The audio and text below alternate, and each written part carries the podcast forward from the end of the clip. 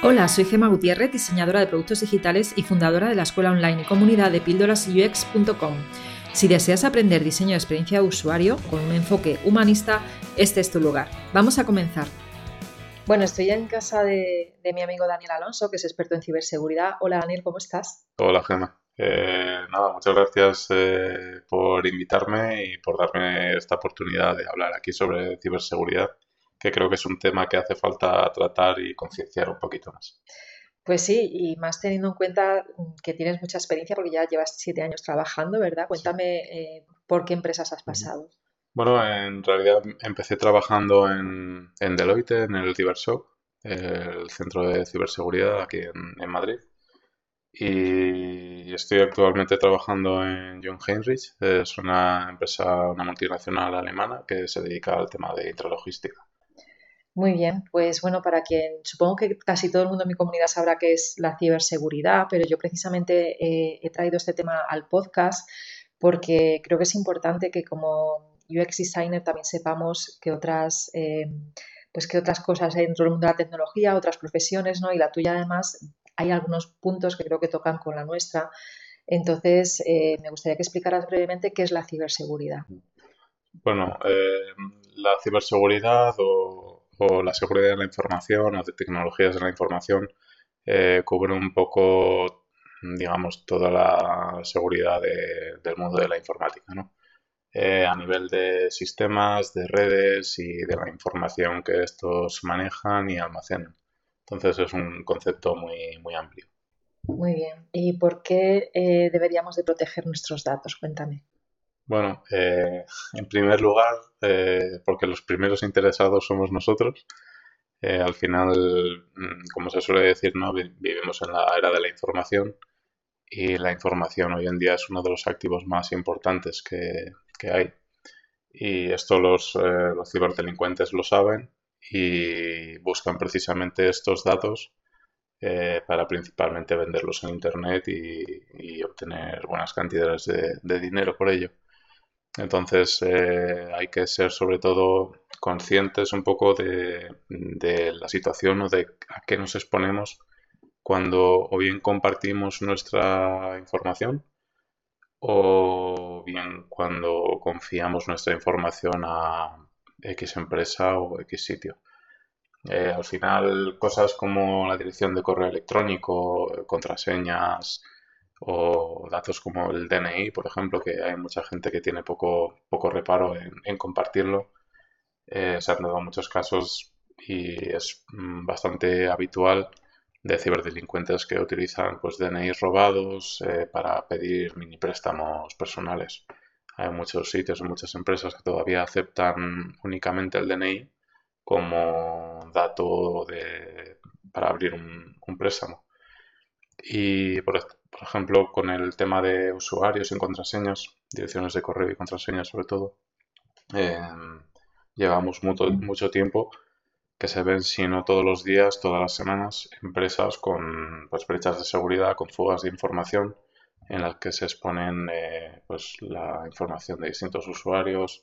Vamos, hace mm, unos dos, tres días eh, ocurrió el caso de Meneame, por ejemplo, que es un portal bastante conocido aquí en España y se filtró pues el, en torno al más del 40% de la información de los usuarios, direcciones de correo electrónico, contraseñas. Claro, eso si no somos un poquito conscientes de a lo que nos exponemos, la mayoría de las personas utilizan las mismas contraseñas para distintos servicios o distintas plataformas web. Entonces, con esa información ya nos estamos abriendo un poco, exponiendo a que eh, cualquier, digamos, ciberdelincuente o, persona con intereses poco legítimos no pues pueda acceder a otros servicios en los que estemos dados de alta, desde direcciones de correo electrónico, con lo que eso conlleva, con eh, podemos tener ahí, pues no sé, eh, registros del banco. Entonces, bueno, y entonces es recomendable usar la doble validación, hasta que te llega un mensaje al teléfono móvil, ¿no? Es importante y yo de hecho eh, es algo de lo que estoy bastante convencido que así como en España todo el mundo, bueno, pues tiene un, DNI, ¿no? Un documento de identificación. Eh, yo creo que cada vez es más necesario tener un gestor de, contraseñas, porque de lo contrario es imposible mantener una buena higiene digital si no eres capaz de almacenar tus contraseñas de una forma segura y, que sean unas contraseñas, digamos, eh, de acuerdo con los estándares de seguridad, ¿no?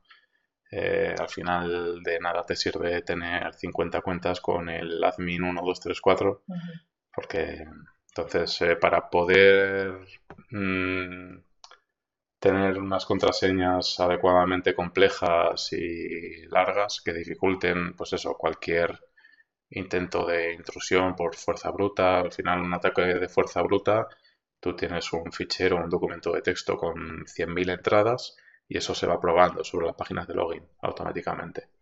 Entonces, contraseñas que contienen palabras que se pueden encontrar en un diccionario, por ejemplo, son, son más, eh, digamos, más frágiles que una contraseña de letras, números y símbolos aleatorios. Y para mantener un poco Evidentemente es imposible acordarse de 50 contraseñas hechas aleatoriamente de 20 caracteres con números, letras y símbolos. Pero para eso están los gestores de contraseñas, hay gestores gratuitos, hay gestores de pago. Yo mismo llevo años usando un gestor de contraseñas y creo que es algo necesario para mantener una buena higiene digital y, ser un poquito más conscientes de... Bueno, pues te voy a pedir que me pases eh, enlaces a esos gestores de contraseñas para ponerlos en el artículo relacionado al episodio y que la gente pues pueda ir y empezar a gestionarlo así, porque es muy necesario. Perfecto. Tú trabajas en una empresa, ¿crees que todas las empresas necesitan perfiles como el tuyo? Sí y no. Eh, en un mundo ideal, eh, toda empresa, por pequeña que sea, tendría pues eh, alguien con buen conocimiento, digamos, en ciberseguridad pero al final eh, pues todas las empresas tienen unos recursos de los que disponen y no siempre van a poder mm, permitirse, digamos, tener un equipo de seguridad completo, un, SOC, un centro de operaciones eh, como tal, que se suele llamar, con sus eh, distintos sistemas de seguridad y, controles, ¿no? Entonces, es importante centrarse un poco en lo que se llama la mm, superficie de ataque, que es un poco eh, los sistemas que están expuestos eh, ante Internet o ante un posible ataque. Si es, por ejemplo, no es lo mismo que tengamos eh, a un taller de barrio, que igual tiene pues el servidor en el que hacen, digamos, las facturas o los mails o demás, ¿no? y que tengan, por ejemplo, una web. de esa forma tenemos una superficie de ataque, digamos, más o menos reducida estás expuesto pues un poco en esa web que está expuesta al exterior, a, Internet, y en tu ordenador y las posibles conexiones que puedas tener hacia el exterior, tanto Wi-Fi como demás. No es lo mismo esa situación que una gran empresa que tiene, no sé, 50.000 eh, empleados, perdón, eh, con 200 dominios en Internet. Eh, al final, todos los sistemas tienen ciertas vulnerabilidades y cuanto más expuesto estás, más posibilidad o más facilidad tienes de que si no tienes los suficientes controles de seguridad, de que pueda sufrir un ataque. Entonces entiendo que tu trabajo es, está precisamente en eso, en, conseguir que haya esos controles, ¿no? ¿Cuál es tu día a día dentro de tu empresa? Mm, bueno, eh, mi día a día es un poco... Mm, tiene mucha importancia el tema de la actualidad, el estar un poco al día de lo que va pasando, sobre todo en el, tanto en el mundo como en el mundo ciber un poco. Eh, tema de filtraciones o ataques o nuevas muestras de malware que se puedan ver. Eh, más que nada porque hay que saber luego mm, qué es lo que está ocurriendo para poder reconocerlo en tu, en tu propia red o en tu, en tu, empresa en la que estás trabajando.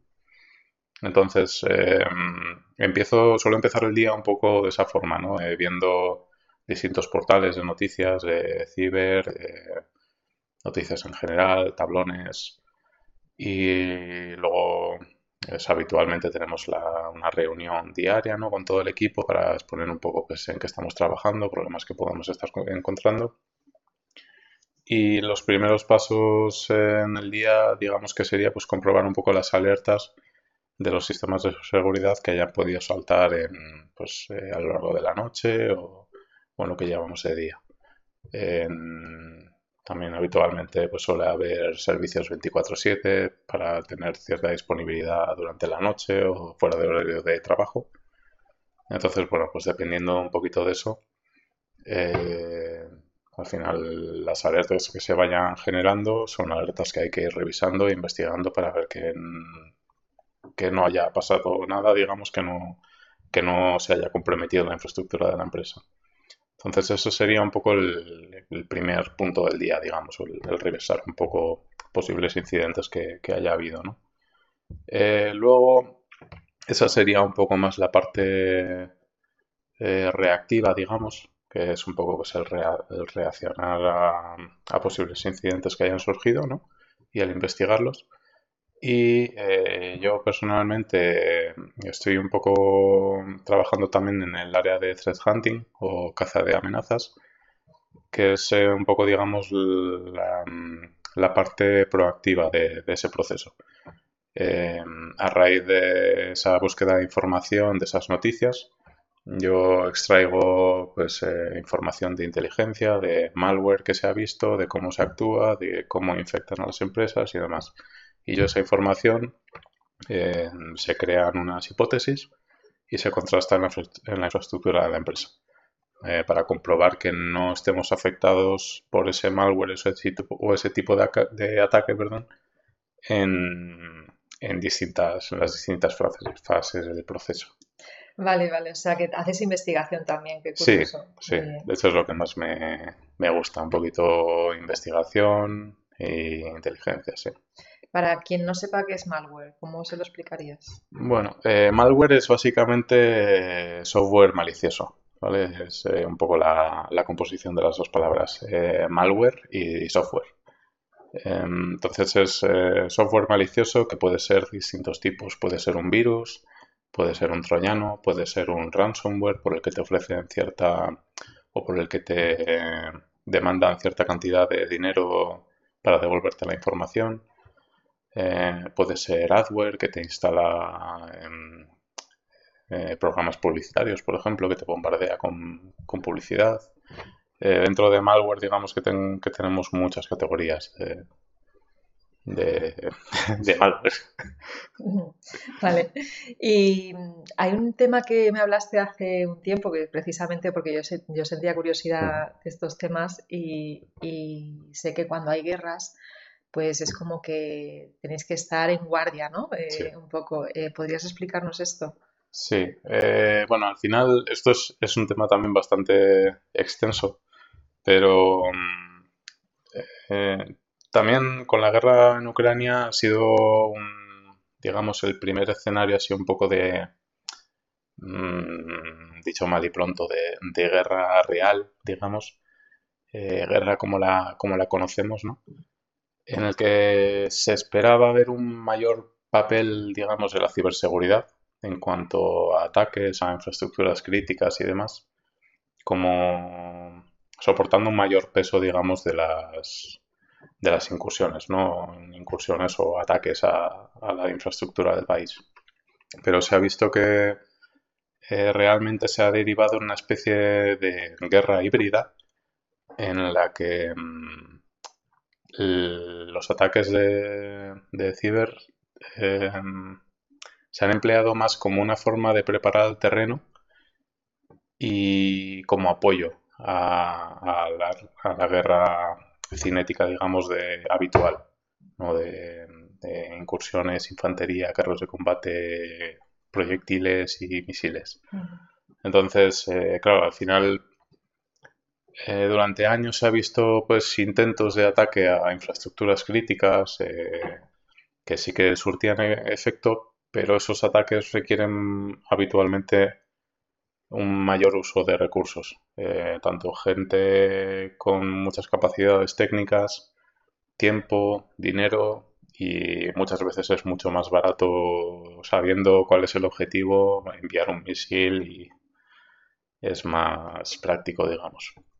Entonces eh, sí que se ha visto un poco ese, ese paso a segundo plano, digamos, de la ciberseguridad. No realmente porque se sigue empleando, como digo, pues como forma de apoyo ¿no? a, la, a la invasión o la guerra eh, más mm, habitual, digamos, o más eh, conocida. Eh, bueno, me has explicado ya un poco pues, qué tipo de ataques puede haber. entonces, no ha afectado tanto tu trabajo la guerra de Ucrania, mm. menos mal. Pues, a ver, un poco lo que, lo que iba contando de que sí que, por ejemplo, se esperaba que hubiese un papel más importante de la ciberseguridad en la guerra, pero se ha terminado moviendo hacia una guerra híbrida, la que sirve más de apoyo y demás. Pero sí que a nivel de pues eso, ataques en el día a día sí que se ha visto que se ha incrementado.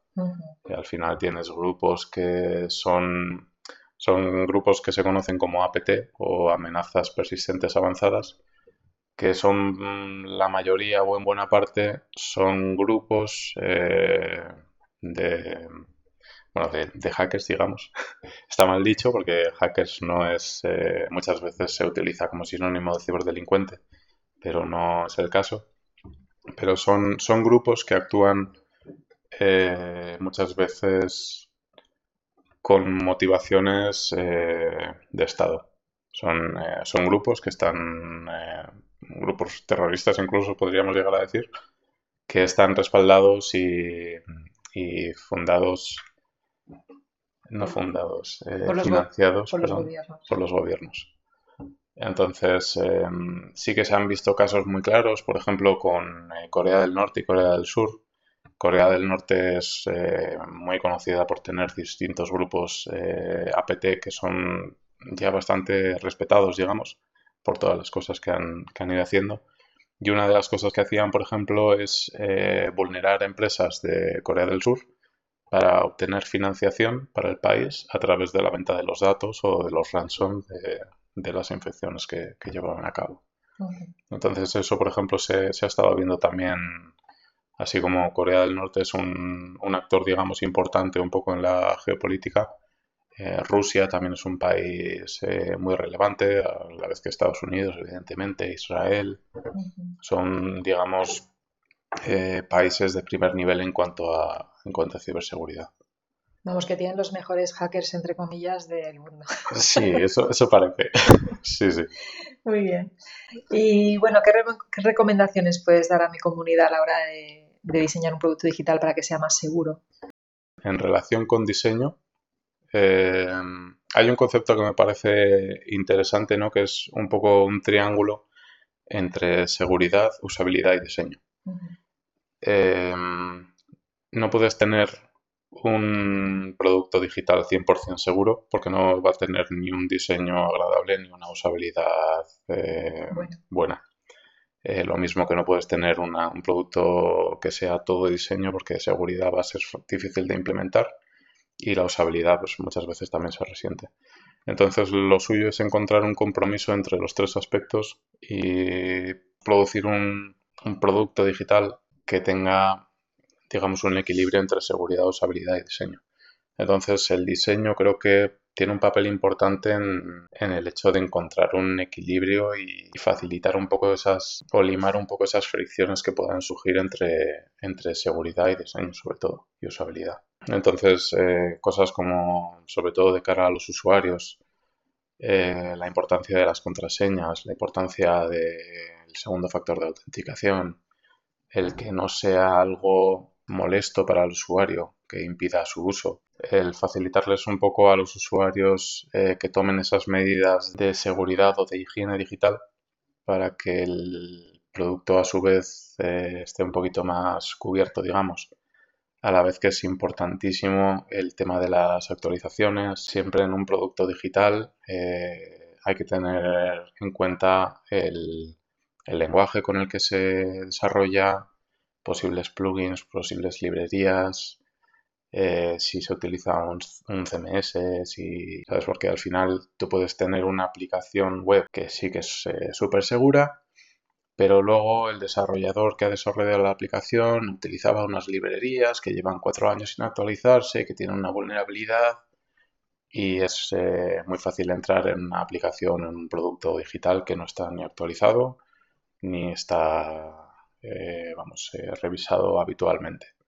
¿Y es fácil entrar en la base de datos y descargarla o ahí ya está el hosting ya es más difícil porque está el hosting por medio. Mm, dependería un poco. Ten en cuenta que al final, digamos que tendríamos dos, dos puntos de entrada. Por una parte, el, propio portal web, ¿eh? las, las credenciales de acceso del administrador, por ejemplo, posibles vulnerabilidades del sitio web que te permitan eh, instalar malware en el servidor, por ejemplo. Pero luego también hay que cubrir el, propio servidor y el, y el, bueno, y el hosting. Eh, de nada sirve que tengas un sitio súper seguro si el hosting o el servidor en el que se aloja está desactualizado o no está parcheado, porque mm, se puede entrar en ese servidor, se puede lo mismo implantar malware y modificar el, sitio web. Lo mismo que acceder a la web. Una vez eh, has comprometido el servidor, eh, básicamente tienes las llaves de, de todo. Entonces, eh, sí, sería un poquito eso. Muy bien. Yo, yo tengo que decirte que, bueno, en los últimos años hay una tendencia de que en las, las contraseñas solo te las pidan una vez. Claro. Y he tenido más de una vez un tirada floja con los programadores y las programadoras, ¿no? Diciendo, donde he dicho, no, no, solamente va a introducir una vez la contraseña eh, el usuario, ¿no? Y me dicen, no, no, tiene que ser dos veces. Y, hemos estado siempre ahí, no, para que sea más usable y menos tedioso, pues solamente una vez. Pero claro, ahora hablando contigo pienso, pues igual es más seguro, aunque en realidad creo que está más hecho para que mm, no se equivoquen a la hora de introducir la contraseña, porque la pones dos veces. No tengo tan claro que sea por el tema de, que sea más seguro, ¿sabes? Pero bueno, no sé, eh, dejamos aquí el tema. y, bueno, pues te doy las gracias por, tu tiempo y por estar este rato conmigo. Muchas gracias a ti por invitarme y por darme esta oportunidad también de hablar un poco de ciberseguridad, que creo que es un tema del que hace falta hablar y concienciar un poquito más.